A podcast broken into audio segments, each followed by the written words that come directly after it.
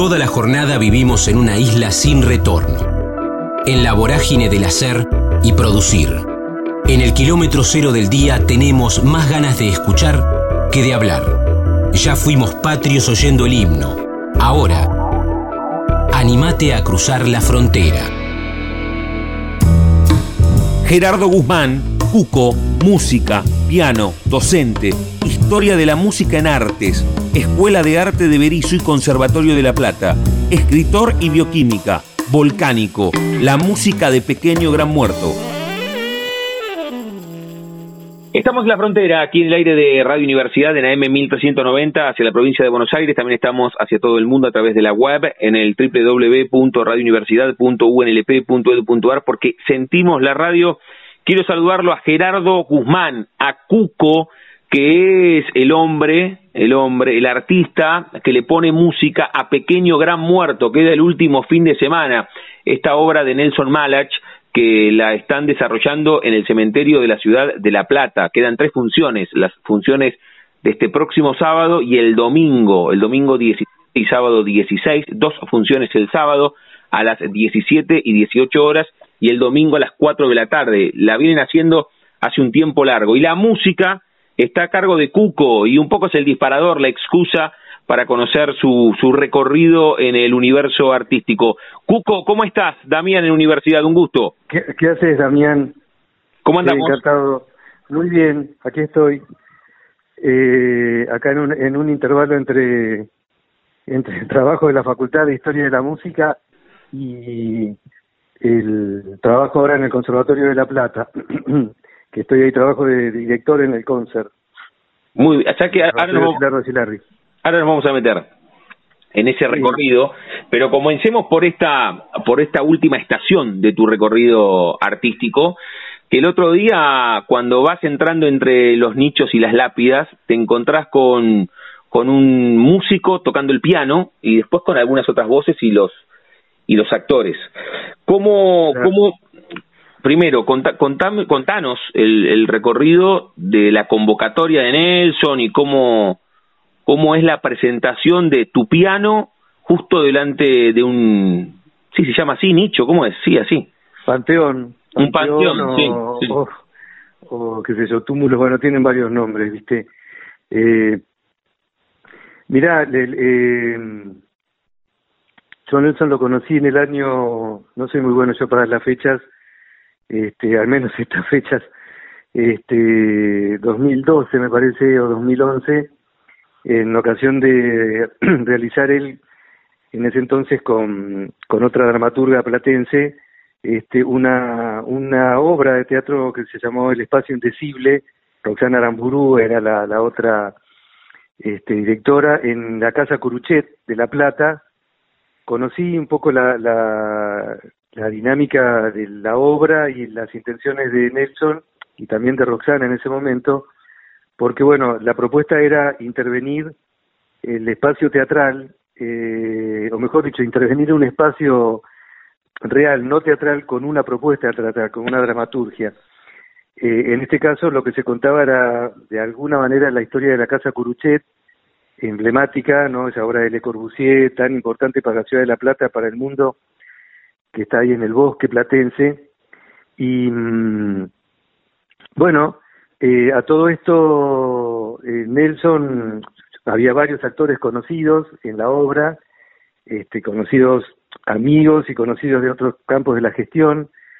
Y mm, bueno, a partir de ahí tomé contacto con Nelson y Roxana en principio, eh, porque bueno, hubo una idea de generar en el Conservatorio de La Plata que había sido una de las víctimas más tremendas de la inundación del 2013, también una propuesta de integración de, una dramaturgia en el espacio del conservatorio, rescatando una memoria del conservatorio, una memoria compleja, dado que el conservatorio, o mejor dicho, su edificio sede, que es el edificio Servente, que está ahí en 12 y 523, bueno, eh, había sido sede de un orfanato, luego se transformó en un instituto de menores, luego un conservatorio, y había unos niños ahí que circulaban con ciertas memorias fugadas. la obra se llamó El arte de la fuga, justamente porque es alusión a la, fuga como música. Eh, y bueno, hubo un trabajo muy interesante de recreación en el subsuelo del conservatorio, justamente donde se generó la, la, inundación, que fue, ya te digo, muy tremenda porque destruyó pianos históricos, destruyó equipamiento, bueno, este, esperanzas también en algún sentido. Pero bueno, la obra fue una especie de redención, la verdad, este, como otras actividades que se hicieron, fue poner nombre, poner texto, poner cuerpo y música a esa ese hecho devastador que, que ocurrió no solamente en el conservatorio, sino en la ciudad. Y mm, bueno, de ahí esta propuesta con Nelson que me convoca ahora para trabajar este, en, el cementerio, afín a un poco mi temática como investigador, como, como una de las al menos que es la música del siglo XIX, del romanticismo, que yo de hecho mi tesis de doctorado la hice sobre ese tema, y pensando en este poeta invocado, Matías Betty, que, que vivió en ese fin del siglo XIX este, en Argentina, donde hay toda una generación del 80 que pugna por un arte este, nacional, pero con fuertes raíces europeas, francesas sobre todo.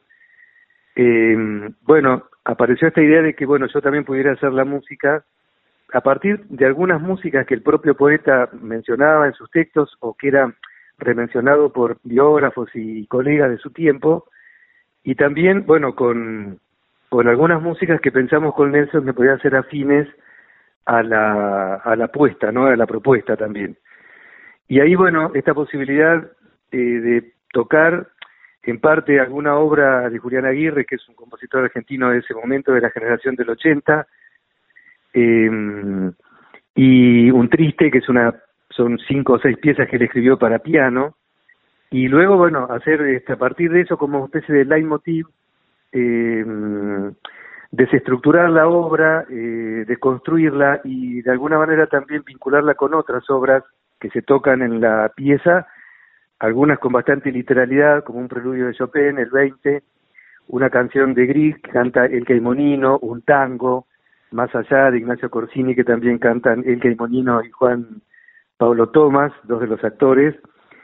Eh, y por otro lado, bueno, eh, de alguna manera eh, situar a, toda la, la, la apuesta, la dramaturgia, la secuencia dramática, las acciones y la emoción, porque realmente creo que es eso también, con músicas que van y vienen un poco que provienen de mi improvisación, ¿no? Hay mucha improvisación, muchísima en el momento a partir de ciertas bases claro. ya tenemos pautadas pero hay mucho juego también de que, ocurre en el momento. Bien, bien, bien, bien.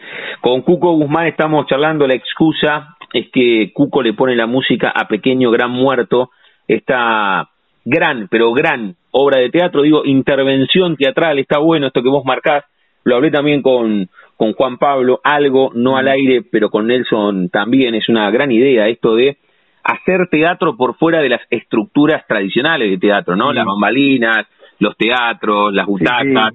Esta intervención en el, en el cementerio de la ciudad de La Plata es una experiencia que recomiendo. Cuando hablé con Juan Pablo todavía no la había visto, ahora que la vi la recomiendo mucho más, mucho más. Quedan tres funciones este fin de semana solamente.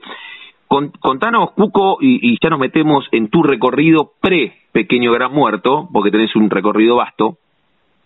¿Cómo fue la primera vez que ensayaste, si querés, o la primera vez que eh, se presentaron con todo lo que significa hacer una obra de teatro intra-cementerio, ahí en ese lugar, delante del mausoleo de Matías Betty. Pienso desde lo personal, ¿eh? vos pusiste tu pianito y no lo pusiste en un escenario, lo pusiste delante de una bóveda. ¿Qué, qué sentiste en ese momento energéticamente?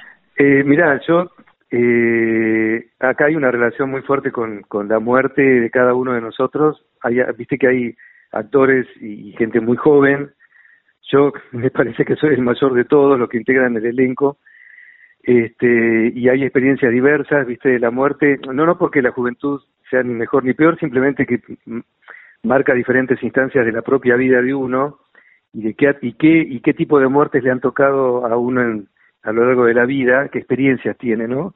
Con la muerte de o de seres queridos o de personas cercanas o etcétera y particularmente, mm, bueno, ahí están mis padres, habían estado mis abuelos, están mis abuelos, eh, y, No te digo que el lugar del cementerio para mí es un lugar este, que me pasa inadvertido.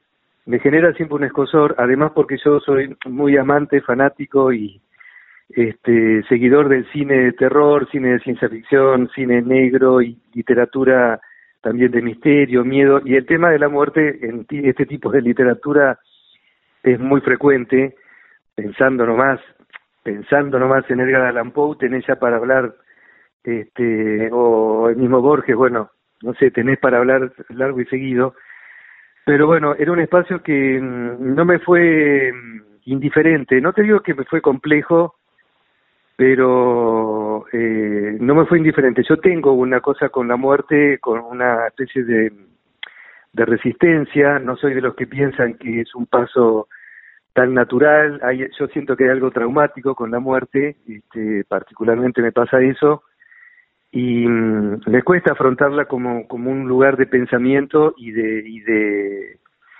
y de proyección mía y de proyección de mis seres queridos, ¿viste? Eh, gracias a estos maravillosos actores y grupos ha habido unas ritualizaciones eh, muy interesantes, muy sanadoras, muy mm, fraternales, que, que también es una palabra que usé el otro día cuando hicimos una especie de previo homenaje a Betty que nos juntamos un poco a, pedir su, su protección y a dedicarle también la obra. Bueno, acciones realmente de una ritualidad eh, amorosa, este, que de alguna manera, a mí al menos, por eso te digo, de mi experiencia, me, me, me promovieron esta, este acercamiento también, viste, bueno, además porque la música, ¿no? La música en el cementerio, la música mía, la música de estos autores, generar un, clima, nos da muchísima emoción, hay pasajes de la obra que, a mí me emocionan todo el tiempo, este y te juro, Damián, que también me, me pasó esas, esas ocasiones en que uno se siente motivado de una manera muy especial, como que estás tocando para alguien, específicamente, además de los actores, yo no sé si para Matías, o como dice Juan, para los que se asoman de esas bóvedas y nos miran, este, por supuesto para el público, pero eh, viste, se, crean en algunos momentos unos climas muy interesantes. Así que para mí fue como un, un, traslado eh, paulatino a una emoción un poco, un poco reactiva, viste, con cierto es que eh, escosor y resquemor a, a estar eh, más confiado en ese espacio, no sé cómo decirte. Bien, bien, bien. Sí, sí, más, más conectado bien. Sí, sí, está, buena la, la frase y cómo, cómo lo transitaste y lo pudiste poner en palabras. Le digo a Cuco Guzmán, que es el, el artista responsable de la música de Pequeño Gran Muerto. Ustedes se pueden meter en alternativa teatral. pongan Pequeño Gran Muerto y ahí van a saber cómo, cómo sacar los tickets. Quedan tres funciones. Este último fin de semana es una propuesta reveladora desde lo artístico, pero en lo, en lo global, en lo conceptual. Es ver una obra de teatro en el cementerio, el cementerio que se cierra y se abre para esta obra de teatro de Nelson Malach. Con Cuco Guzmán estamos charlando, se cierra este próximo fin de semana, sábado 16, domingo 17. Cuco, esta decía recién, es la última fotografía, la última en referencia a que estamos en este tiempo, van a quedar otras fotografías. Te propongo, si, si vos te acordás, que es un poco la, propuesta aquí de la frontera, que, que, vos escuchaste la charla con Juan Pablo, si vos tenés en la cabeza la primera fotografía mental que te linkea a lo artístico, a la música, no cuando empezaste a trabajar, sino si tenés ese momento donde te encontraste con un instrumento o en el colegio o arriba del escenario cuando tuviste que hacer a San Martín, ah. ¿cómo, cómo, cómo, cómo te metiste? Ah, conmigo. exactamente, ¿cuándo te, te sumergiste en el mundo artístico? Y en la niñez yo tenía mucha afinidad con la música. Este, te diría que hay, hay fotografías, yo parado frente a, un televisor este, y o, en ese entonces a un tocadisco y dirigiendo la música. Yo tuve una historia bastante particular con el concepto institución escuela, porque mis padres vivieron, fueron caseros de una escuela. Yo me crié en una escuela, nací en el ámbito de una escuela porque era, vivían en la casa justamente habitación que era en la escuela 84, ahí en 175 de La Plata. Y mm, bueno, esta idea del, del, del acto escolar, por ejemplo, ¿no? eh, también cuando sonaban las músicas, que yo me acuerdo que me subía a un banquito y las dirigía. De hecho, yo ingresé a estudiar música a la Facultad de Bellas Artes para estudiar dirección orquestal, que después medio abandoné. En ese entonces, por una gran timidez que yo tenía con mi cuerpo, una gran inseguridad, ¿viste? Eh, he podido con los años un poco redefinir también. Eh, el piano también fue una, enseguida fue un instrumento que si bien de chico no estudié, empecé a estudiar de adolescente, cuando terminé el secundario, que yo hice además técnico químico, porque mi viejo era técnico químico, seguía por ese camino, ¿viste? Eh, me dije a mí mismo, voy a estudiar música, no voy a dejar de estudiar, no voy a dejar de, perder esta oportunidad, a ver qué es estudiar música. Y bueno, primero empecé a estudiar piano y después entré a la facultad y realmente se me abrió un mundo, yo hice la carrera de composición.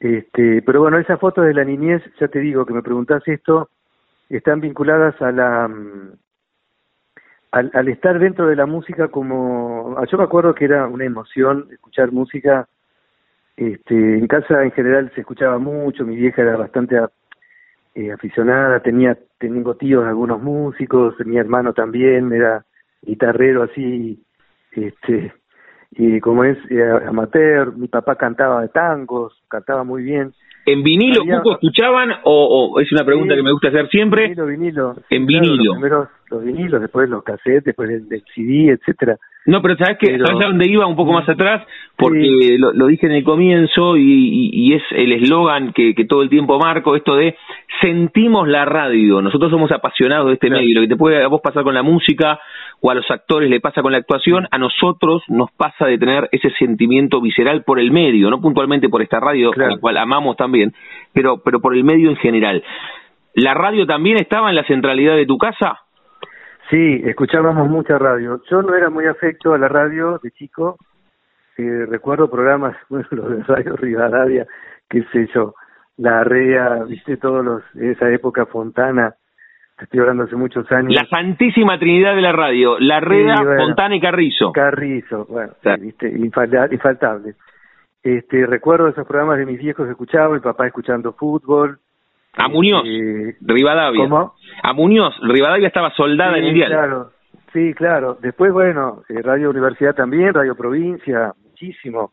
Programas de Radio Provincia, Radio Nacional, este, Radio Municipal. Bueno, yo ya de más grande, pero pero de chico sí, sí, la radio formaba parte también de, bueno, yo de hecho te digo, Damián, no lo comenté, yo fui 20 años director de la Escuela de Arte de Berizo, acá en cerca de La Plata, y desde el año 2004 hay un programa de radio en la escuela, Montevideo y 11, que se sigue transmitiendo hasta hoy, y bueno, hasta el año que me jubilé, 2016, yo formé parte del, del como conductor y coproductor con Adolfo Suárez, que es el productor, de un programa radial de la Escuela de Arte. Ah, buenísimo eso. O sea, estuviste, pero estuviste desde la génesis, desde el armado del programa. Sí, el año 2004, el 5 de agosto, salió al aire el programa de radio Montevideo y 11. Hasta hoy está, todos los jueves, de, de 17 a 19. Este, por FM Difusión, es la radio que, que, que, nosotros nos permitió hacer ese, ese programa de la radio. Así que, bueno, yo ahí, ahí me sumergí también en un medio que debí conocer, eh, te hago por ahí un, un, insert porque eh, obviamente cada, cada medio tiene su gramática, viste, tiene su sintaxis, tiene su, su, estructura. Nosotros, yo que era, ya era profesor, eh, meterme en el formato radial, cómo es la comunicación, cómo es el tipo de, de, diálogo que vos tenés, cómo es la interacción con el otro. Bueno, todo un aprendizaje, la verdad. Eh, y un, un medio maravilloso. Eso lo, lo, lo rescato en todos esos años. ¿viste? Sí, sí, sí, sí. Con Cuco Guzmán estamos hablando. La excusa o el disparador es que él es el responsable, el artista que lleva adelante musicalmente Pequeño Gran Muerto, que el último fin de semana, sábado 16, domingo 17. El sábado dos funciones, el domingo una función, va a ser la última, domingo 17 de octubre. Cuco, y el músico que vos sos, que charlaste con vos mismo, dijiste... Mm y dijiste, che, esto no, no, no, no, puedo dejarlo de lado, me gusta la música, después apareció el piano. Tu viejo dijiste ingeniero químico. No, no, técnico químico. Técnico químico. eh, eh, ¿en algún momento hubieses seguido eso? ¿El músico, en tu caso, a quién le ganó? ¿O, jugabas al fútbol, jugabas al básquet, o, hubieses estudiado otra carrera? No, deporte yo medio cero siempre. Este, el atletismo me gustaba en una época cuando era chico. Este, como es, eh, y a mí me gustaban muchas cosas. Te digo mm. que era de esos pibes que le gustaba de todo, viste, escribir, me gustaba la paleontología, me gustaba historia, me gustaba, bueno, bioquímica, que de hecho empecé a estudiar, después dejé, trabajaba en un laboratorio de bioquímica, en el, en el Albert Thomas también trabajé, bueno, no sé, pero mm, yo creo que esto que dijiste, la palabra visceral, en mi vida es fundamental. Hmm. Eh, el concepto de lo visceral para mí es fundamental. Me considero una persona, tal vez no en superficie eh, visceral, porque soy más vale tranquilo y un tanto agua tranquila, como me dicen, pero dentro de mí hay un, yo sé que hay un volcán, ¿viste? Y hay una, esto de la música eh, se transformó en, en, en, esa búsqueda al momento de lo que uno dice siempre, no puedo vivir sin la música, la música me traspasa, la música es un poco mi manera de estar en el mundo. Y Nelson, te digo que ha podido captar eso, hemos tenido muchas charlas, él dice particularmente que esta obra es una obra musical, eh, Nelson es un gran investigador. Este, él es una persona que, que, todo su, su, proceso creador también está nutrido por una gran investigación que hace eh, no solamente del personaje en el cual este caso evoca, este, sino también de todo el contexto, ¿no? Eh, y esto también a mí me permitió conocer eh, otros pormenores de la obra y esta idea de poder este, más que como dice Nelson, no, no, vos no, vos no acompañás, no estás acompañando a los actores en un sentido como, como un lazarillo, estás como generando el, el mundo, tal vez, no lo digo como, como una eh, como un autobombo, son palabras un poco de Nelson respecto a, cómo él eh, ve la música en, el, en esta obra, ¿no? No, pero es así, lo, lo, puedo decir, Cuco, sí, que, que, que, lo vi, que la música genera esa atmósfera que le agrega ya a la atmósfera muy especial que es estar adentro del cementerio. Sí, sí, claro. Este, los actores a mí obviamente también me inspiran muchísimo en sus acciones, que no veo todas, porque yo estoy en un lugar particular y no, no puedo tener visión de todo, pero bueno, tantos parlamentos, gestos, viste, eh, de, sus cuerpos, digamos, las miradas, eh, la verdad que son muy inspiradoras y si bien yo no interactúo con ellos en términos de, de corporalidad, bueno, siento que sí, que los, los acompaño, que los, los acompaño en el sentido de que, de que trato de ser un poco el sonido que ellos estarían emitiendo de, de poder sonar algo, ¿no? Bien. Este, así que bueno, muy, muy interesante y, y qué sé yo, maravillosa experiencia. Con Cuco Guzmán estamos charlando aquí en la frontera, en el aire de Radio Universidad. Cuco, antes de hacerte la última pregunta, la pregunta con la cual cerramos y es jugando con el nombre de nuestro ciclo, contanos, porque lo dijiste en el comienzo, pero rápidamente lo metimos en Pequeño Gran Muerto. Contanos cómo es tu cotidiano hoy vinculado con la música, con la docencia, cómo, es tu día a día. ¿Saltás de Zoom en Zoom? ¿Volviste a la presencialidad? ¿Son clases de piano? Contanos cuál es tu actividad hoy. Yo, mira, este, como actividad así formal, tengo la Facultad de Bellas Artes, que soy profesor de Historia de la Música. Mm. Finalmente la historia terminó ganando una parte de eh, también tengo un, proyecto de investigación en la facultad sobre todo el tema de la teoría de colonial, sobre, sobre la formación artística en general, eh, junto con Delea de Rueda, que es una, magíster de historia del arte. Bueno, después este mm, trabajo de directora en el Conservatorio de La Plata, y ahí, bueno, una tarea como que es la que más me demanda durante todo este tiempo de la virtualidad fue muy fuerte el trabajo. Ahora estamos volviendo a la presencialidad. Y mm, bueno, y después tengo una actividad, viste, vocacional como ponente en congreso. Ahora se está organizando un congreso de piano contemporáneo en mix Brasil-Portugal-Argentina, con el conservatorio como organizador, la facultad también. Este, bueno, viste, eh, también estuve componiendo mucha música, la verdad que todo el, campo de la pandemia a mí me provocó mucha posibilidad de escribir, eh, componer música para piano, música para orquesta, y también el trabajo de escritor, que es una especie de última último gusto que me estoy dando de escribir eh, literatura de ficción. Eh, publiqué unos cuentos en el 2018-19 sobre el conservatorio, sobre la inundación, en qué lugar de la noche estás, por editorial Biblos, y ahora publiqué otro que se llama El tiempo sin años, que son unos relatos sobre el coronavirus. Ah, bien, o sea, esta facita está bueno que la marque, no la conocía, esto que, que te lanzaste al, al río de la escritura, al río de tinta. Siempre me gustó, siempre me gustó, y bueno, la verdad que dije, yo soy de los que dicen, no voy a esperar, va, esperé bastante, pero, viste, cuando las cosas te aparecen, mm, tiendo a hacerlas en general, viste. Eh, así que... Mm, nada, estoy con ese trabajo de escritura, también tengo pensado escribir alguna novela, este, alguna obra, una, algún tipo de, teatro musical u ópera, en fin. Eh, así que un poco esa es mi actividad en el cotidiano, además de, bueno, lavar los platos, cocinar. Sí, claro, claro. Lo, que tiene que ver con la gatita con, con la vida, con la vida propia y cotidiano. Está bueno que, que lo marques, le digo a Cuco Guzmán. Cuco, antes de hacerte la última, me quedó una porque lo dijiste al pasar y, lo dejé ahí anotado en el corcho, viste, con, con la chinche de color. Esto de, mm. escuchaba, escuchabas programas de Radio Universidad. ¿Ahí qué, qué escuchabas? ¿Algunos, algunos programas musicales? ¿Qué escuchabas de Universidad? Escuchaba los conciertos de la noche. Yo trabajé en Radio Universidad también en un momento.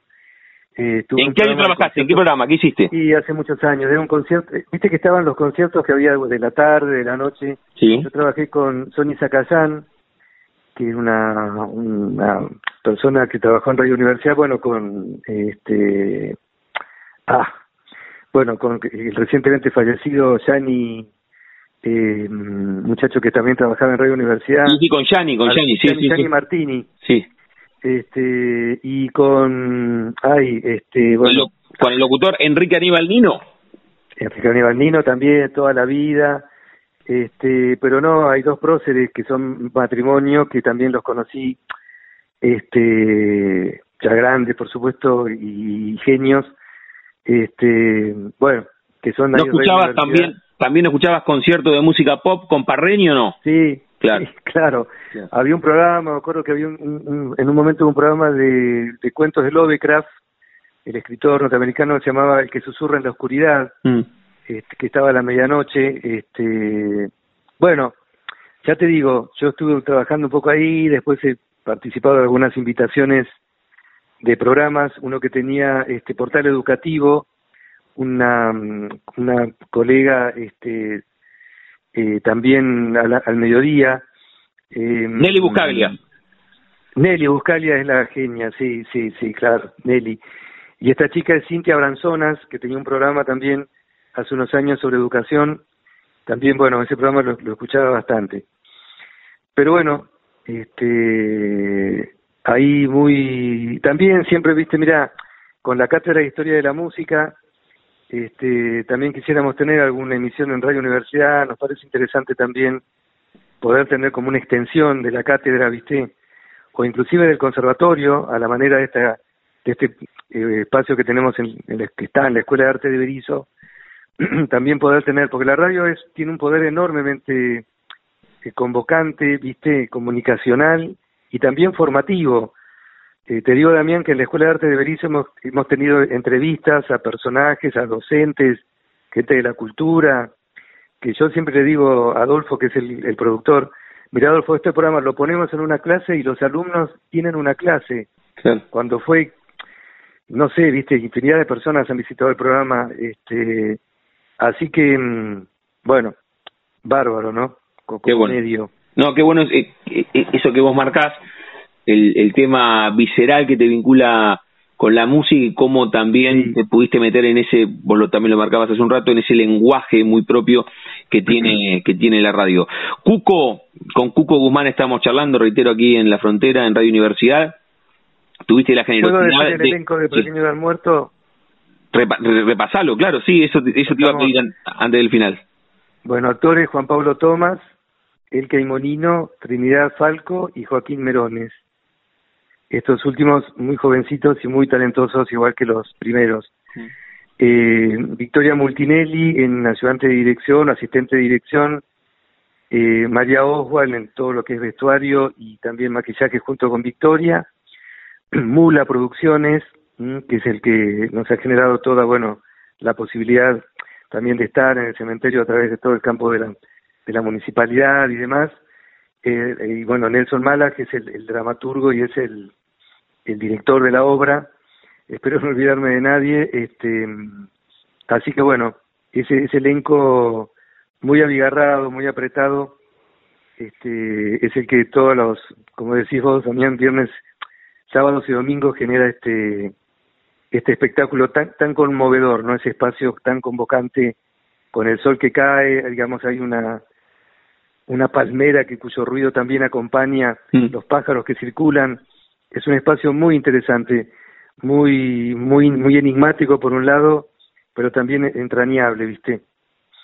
Sí, sí, sin ninguna duda, sin ninguna duda es es una experiencia para, para vivir, ¿eh? aunque aunque aunque sea en el cementerio y, y, parezca parezca un, oxímoron, es una experiencia para vivir, sin ninguna duda. Sí, Nelson siempre dice, eh, estamos dando vida a este lugar quieto, ¿no? Estamos dando movimiento a este lugar quieto.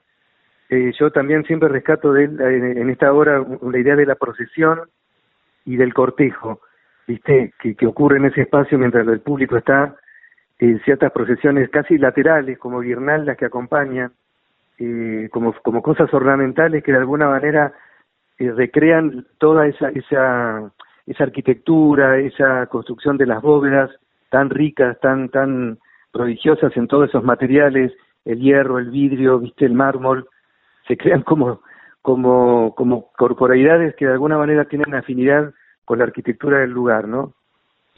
La charla con Cuco Guzmán aquí en la frontera, te decía, tuviste la generosidad de escuchar la charla y hablamos de eso también en el final de la obra el fin de semana pasado. Sabes que cerramos cada, cada uno de los encuentros que, que son más charlas que entrevistas, jugando con el nombre de nuestro ciclo y a todos y a todas les pregunto si tienen un momento frontera en sus vidas, que no se refiere a un lugar geográfico, sino un momento rupturista, bisagra, decisivo, que puede ser desde lo personal o desde lo profesional. Fuiste contando algunos, ¿no? Hoy sos el director del conservatorio aquí en la ciudad de La Plata, mm, de, no sé, haber, haber eh, comenzado siendo docente, ese momento cuando vos decidiste eh, convertir a la música de vocación en profesión, eh, alguna obra muy muy particular o algo más personal, Cuco, lo que vos quieras. ¿Tenés un momento frontera en tu vida?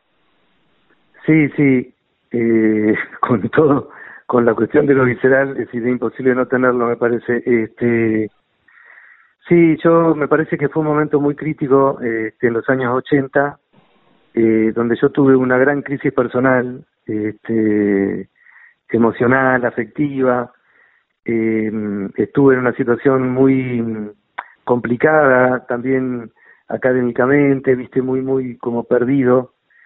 Eh, viste, surgió ese recuerdo, tal vez termino de cortar con vos y me acuerdo otro, viste, no, no, no te podría asegurar porque yo no soy una persona tampoco de hacer muchos, este, resúmenes, viste, y, y, y ¿cómo decirte? Compendios de mi vida, no, no, no. Eh, no lo tengo por lo menos de manera así racional, viste, como si fuera un, diario o catálogo, pero pero ese ese momento lo recuerdo como momento frontera que a partir de ahí yo creo que fue como un como un renacer de no los que somos así un poquito volcánicos y, y magmáticos tenemos un poco esta idea del ave fénix también que que nos nos nos, nos promueve la vida no eh, afortunadamente no, no soy una persona que, que no que ha tenido eh, grandes padeceres en situaciones por eso digo tan trágicas en la vida para nada. Pero bueno cada uno como te decía hoy al comienzo desde su experiencia registra las cosas de manera diversa de su propia vida de su propia psiquis de su propia historia. Y bueno yo creo que ese momento eh, fue un poquito frontera este lo registro como como ese lugar no bien bien bien está más que más que respondido ese momento lo ubicaste en el tiempo y el por qué Cuco mm. cuando hablamos con con músicos o con músicas le damos la chance que elijan su propio cierre musical, claro, con algunas características o algunas imposiciones. Te tenemos que escuchar a vos. ¿Qué encontramos en, en Spotify o en YouTube que te parece que puede ilustrar musicalmente como cierre esta charla que tuvimos aquí en Radio Universidad? Eh, y pensando en Matías Betty, eh, yo le, voy a dedicar una obra que nunca hablamos con Nelson, pero a mí se me ocurrió ponerla en la, en la música, la primera vez que lo digo, que es el, el preludio número 4 de Chopin. Eh, es una obra relativamente breve, muy melancólica. ¿Pero la haces vos? ¿La haces vos? ¿Está, ¿Está por vos en la web? Ah, no, no, no. Ah, no, vos decís algún, algún trabajo mío. Exactamente, te tenemos que escuchar a vos. hablamos con vos, mira, más de media hora queremos escucharte. Hablamos tanto de música. No sé, y no sé si tengo. ¿Hay alguna.? No tengo mucho subido yo, ¿eh? No te creas, no, no, no. Hay alguna canción que está ahí en YouTube que se llama eh, bueno, está en francés porque está basada en, poesía francesa. Después te lo paso, si quieres. Sí, pásamelo así, así lo, así lo, sí, lo, es una canción que, no, que eh, ni siquiera toco yo el piano. Es una obra mía que se interpretó en el conservatorio. Dale. Este y hace unos años atrás y creo que está subida esa en YouTube. Sí, bueno, pero tiene, tiene que ver con vos, esa es un poco la, la imposición que, que hacemos en el final. Te, paso el nombre después. Dale, mándame eso así así lo escuchamos eh, en esta charla que tuvimos aquí en la frontera. Cuco, agradecerte mucho por este rato y otra vez felicitaciones a vos, a todo el equipo de Pequeño Gran Muerto, que es una experiencia espectacular y que queda este último fin de semana. Te mando un abrazo enorme. Muchas gracias, Damián. Gracias por preocuparte por, por todas estas actividades y te mando un abrazo grande. Chau, chau. Muchas gracias.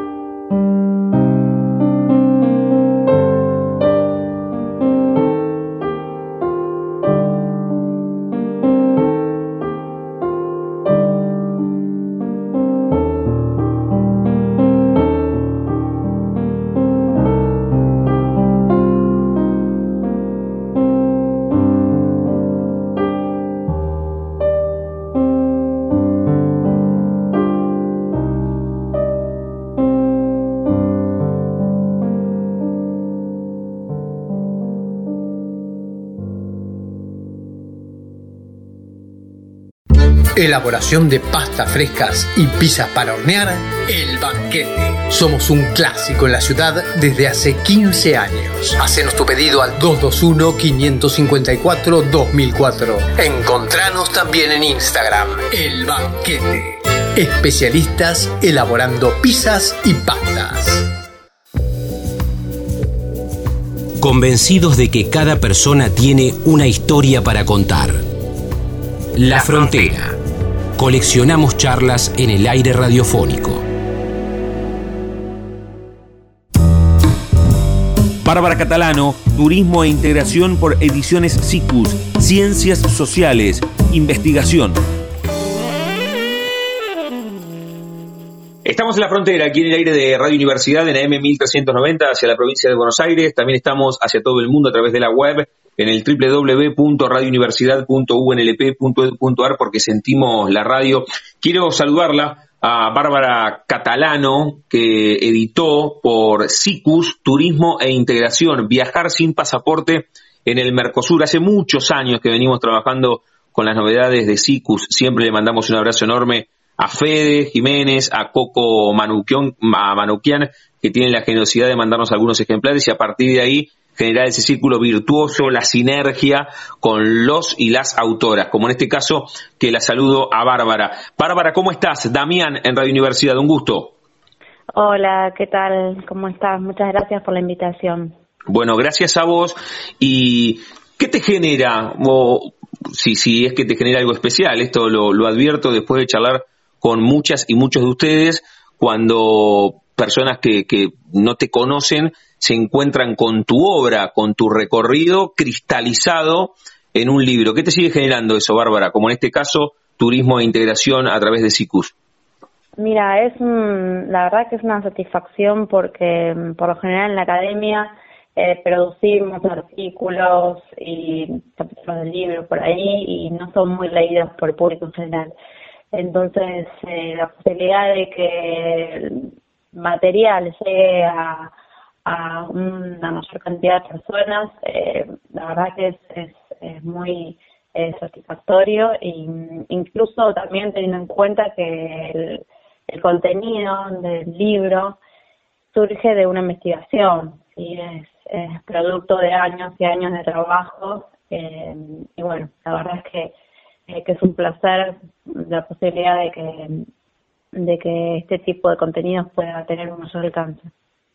¿Nos contás cómo fue ese proceso, esa investigación? No, no solamente cómo, cómo se desarrolló esa investigación, sino qué te llevó a vos a pensar que estaba bueno contar ese recorrido. Vale más que nunca la palabra recorrido para hablar de turismo. ¿Cómo fue ese proceso, Bárbara? Bueno, eh, un poco el contenido del libro, el tema del libro refleja mi trayectoria. Si yo soy licenciada en turismo, eh, después hice una maestría en integración regional y finalmente el doctorado en ciencias sociales. Entonces, de alguna forma, eh, Turismo al Mercosur reúne todas las temáticas que atravesaron mi trayectoria académica. ¿sí? el turismo, las modalidades de viajar, la integración regional y poder analizar la relación entre estos dos fenómenos, como es el turismo y la integración, a través de una investigación enmarcada en el doctorado en ciencias sociales. Entonces, eh, bueno, un poco fue como así, acompañando el, la trayectoria de, em, de mi camino académico, el tema del libro. Bien, bien, bien, bien y, y cómo esas ideas que, tienen que ver con tu recorrido académico eh, se convirtieron en, un libro, lo que contabas recién, porque una cosa es escribir algunos artículos, lo que vos marcabas, y otra es pensar un diseño de etapa, que además me, parece que está bueno que, lo marquemos, que lo digas vos, la etapa, la, edición en general, estoy hablando del libro como objeto más allá del contenido, están, están muy buenos, ¿no? Esta valija con, con algunos con algunos stickers, con algunas calcos en esta valija.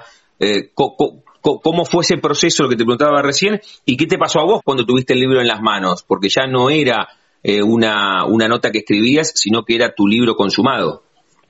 Sí, eh, bueno, el, lo que es la, el diseño de tapa y eso, la idea un poco era, y con el, libro en sí, eh, bueno, como te decía antes, nosotros estamos acostumbrados, es mi primer libro, entonces como que también eh, el hecho de materializar en, un objeto así que salga en, en tantas cantidades y que llegue a librerías y, en medios, eh, es, eh, como, bueno, raro para nosotros porque solemos escribir artículos que por lo general nos leemos entre nosotros y ya. Entonces, eh, el hecho de que haya un tipo de material que sea difundido de otra forma, distribuido en librerías, etcétera, eh, bueno, da otro, le da otro sentido a, a la, forma de divulgar. Eh, en cuanto al, al diseño de tapa, a, eh, bueno, la idea era un poco reflejar en una imagen el, la, cuestión más, eh, no sé si problemática, pero sí intrincada de la temática del libro, ¿sí? Porque, eh, bueno, si uno visualiza las eh, estampillas de la valija, son eh, pertenecen a los países del Mercosur, si está Brasil, Uruguay, Paraguay, Argentina, entonces, eh, no sé si se han, prestado atención a eso, pero eh, pero bueno, la idea era sintetizar en una imagen que sea llamativa, que tenga por ahí algo de color, eh, un poco de onda en, la temática del libro. Estamos charlando con Bárbara Catalano aquí en la frontera, en el aire de Radio Universidad, de su ópera prima, de su primer libro, Turismo e Integración, Viajar sin pasaporte en el, en el Mercosur. ¿Cómo, ¿Cómo se despierta tu interés por, por el turismo? Cuando hablamos con actrices o con actores o con músicos, bueno, a, veces encontramos una respuesta recurrente que es que desde muy chicos en reuniones familiares en los actos escolares, en, el, en, en la fecha de San Martín, estaban arriba del escenario. En tu caso, ¿cómo se despierta el interés por el turismo? ¿Tiene que ver con, que de muy chica viajabas con tu familia? ¿Fue más en la adolescencia? ¿Cómo fue en tu caso, Bárbara? Eh, mira, la, el, en realidad el, mi interés sobre el turismo empieza, eh, bueno, no cuando en la carrera de grado me empezó a interesar el turismo así como fenómeno, como me llamaba la atención, eh, pero luego le empecé a, a, ver otra beta, la beta de la investigación, ¿sí? más allá de toda la cuestión más eh, operativa y de la administración que se que se suele encontrar en las formaciones de turismo, en las carreras de turismo, eh, yo le encontré la beta, digamos, de, de la investigación, es decir, eh, cuestionar, indagar, interrogar sobre las prácticas turísticas, eh, más allá del aspecto economicista que, que, se, predomina también en lo que es la formación de, de las carreras de turismo. Entonces ese fue como mi, eh, mi principal eh, interés sobre la temática. Bien, bien, perfecto. ¿Y qué, y qué pasó con, con, no sé, con tus, tus colegas? Porque recién lo decías, eh, no, no te encontrás solamente con un, con un libro que te habla de turismo, sino todo ese proceso y, un poco es la bajada del libro, ¿no? Viajar sin pasaporte en el Mercosur. Pocas cosas tienen un efecto boomerang más que un libro, porque vos lo escribís los pones en las bateas de las librerías y después te vuelven algunas respuestas. ¿Qué pasó con esas respuestas de este libro que, editaste por SICUS? Mira, es muy reciente la, la publicación, así que todavía no, no tuve mucha repercusión, sí, eh, en lo que es eh, la temática del libro, yo ya la vengo trabajando hace hace rato, digamos, ahora se materializó el libro, pero eh, y el libro en sí no es que tuve mucha repercusión, no, tuve muchas devoluciones porque se publicó hace poquito, eh, pero sí sobre la temática eh, del libro, eh, bueno, es un tema que, por ejemplo, en las ciencias sociales es bastante novedoso. ¿sí? Por ejemplo, en el instituto en el que yo estoy, en el Gino Germani, eh, hace poquito creamos un grupo de estudios que se llama Turismo y Sociedad, justamente, eh, que coordino junto a una colega, Laura Totino, eh, y, y bueno, este fue, fue un tema bastante novedoso porque eh, la verdad es que se venía trabajando desde otras subdisciplinas de las ciencias sociales, por ejemplo, desde la sociología urbana o de las cuestiones más de patrimonio. Eh, entonces, desde la sociología, eh, no es que no se estudiaba, pero no se le daba tanta importancia. Entonces, desde hace unos años que eh, el turismo empieza a ser un, un fenómeno de importancia, un tema a, abordar desde las cuestiones eh, de la sociología. Entonces, eh, me parece que ese, ese, ese, mm, esa parte de la evolución parece que es muy importante. Hace poco que editaste, le digo a Bárbara Catalano, Turismo e Integración, Viajar sin Pasaporte en el Mercosur, por ediciones SICUS, este libro de julio del 2021, de este almanaque, hace tres meses, poco más, poco menos que, un cuarto de año. ¿Ya estás trabajando en, en, otro, en otro libro o, pausa primero y tranquilidad y disfrutar lo que es este que es tu, tu primer libro? No, no, por el momento eh, pausa y, descansar un poco. O sea, em, en realidad eh, nosotros trabajamos constantemente en, la investigación, bueno, producimos, participamos en congresos, eh, hacemos artículos, hacemos eventos, paneles, digamos, el, trabajo del investigador. Em, eh, en, en pocas ocasiones se, eh, refleja en un libro, ¿sí? Eh, por lo general, eh, nuestra, nuestra mayor parte del trabajo eh, radica, bueno, en la lectura, en, el trabajo de campo, en reuniones, en en artículos, etcétera, es decir, eh, no es como muy habitual, bueno, al menos en mi, en la etapa en la que yo me encuentro en, como investigadora, así por ahí mm. más adelante, en algunos años sí te diga, bueno, yo tengo, no sé, 10 libros, pero, pero bueno, por el momento no, por el momento eh, un poco de, tranquilidad con esto. Qué bueno el libro también en este momento, después de un año y medio de pausa, más allá de algunas aberturas temporales, que justamente lo que más se cortó en este tiempo tan particular y la pandemia que ha golpeado el globo entero, que era el tema de los viajes, ¿no? Y, aparece, aparece tu libro, que, que no, no tiene que ver exclusivamente con el turismo, pero, pero que vale y, que tiene que ver con una investigación, pero que daban ganas también de meterse en la lectura, porque como no se puede viajar, ahora sí te metes en la lectura y viajas de esa manera, ¿no? Sí, eh, Está bueno porque tiene algunos eh, relatos de, entrevistados, ¿sí? algunas citas eh, de algunos visitantes que yo he entrevistado y, está bueno eso porque de alguna forma te traslada al, al hecho de viajar en sí, sí, si bien en estos años no hemos podido eh, bueno, los viajes se vieron limitados de alguna forma, es un, eh, es un acercamiento a, bueno, al viajar desde otra perspectiva, desde la investigación, pero bueno, eh, sí, podría decirse que eh, no, que reemplaza el viaje en sí, pero bueno, es una forma de acercarse a los viajes. La charla con Bárbara Catalano, reitero, y recomendamos turismo e integración, viajar sin pasaporte en el Mercosur, eh, editado como puente a través de ediciones SICUS. Bárbara, justo cerramos nuestros encuentros, nuestras charlas, más que entrevistas, jugando con el nombre de nuestro envío, nos llamamos La Frontera y qué mejor que hablar justamente de turismo e integración con, con nuestro nombre que nos llamamos La Frontera. Y a todas y a todos les pregunto si tienen un momento frontera en sus vidas que no se refiere a un lugar geográfico, sino un momento rupturista y bisagra en la vida, que puede ser desde lo profesional o desde lo personal, haber decidido estudiar turismo, haberte recibido, algo más personal, pues tenés un momento frontera de cruce en, en tu vida, ¿podés elegir uno por sobre los muchos que tenemos? Eh, así, un momento, un momento como importante. Claro, el más importante de todos.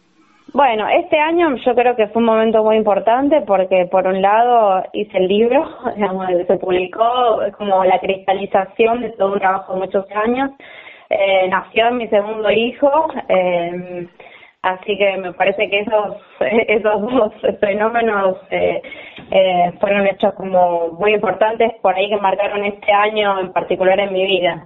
Eh, la verdad es que, y fue todo un esfuerzo porque la verdad es que el embarazo y un bebé chiquito, más todo lo, que implica el trabajo eh, en la producción de un libro, la verdad es que fue, eh, fue un momento de esfuerzo, pero con mucha satisfacción. La charla, reitero, con Bárbara Catalano, escribió a través de ediciones SICUS, Turismo e Integración, Viajar sin Pasaporte en el Mercosur. Bárbara, gracias por este rato y felicitaciones por el libro. Un beso. Bueno, muchas gracias a ustedes. Hasta luego. Pasaporte en mano. Noctámbulos con la radio abajo de la almohada. Equilibristas entre el ayer y la ilusión de mañana. Somos La Frontera. Idea y conducción, Damián Zárate. Idea y colaboraciones, Julián Álvarez. Producción de notas, Puma Gaspari. Edición y postproducción, Juan de Vega. Idea sonora, voz y edición, Diego Carrera. Voz artística, Pablo Dupuy.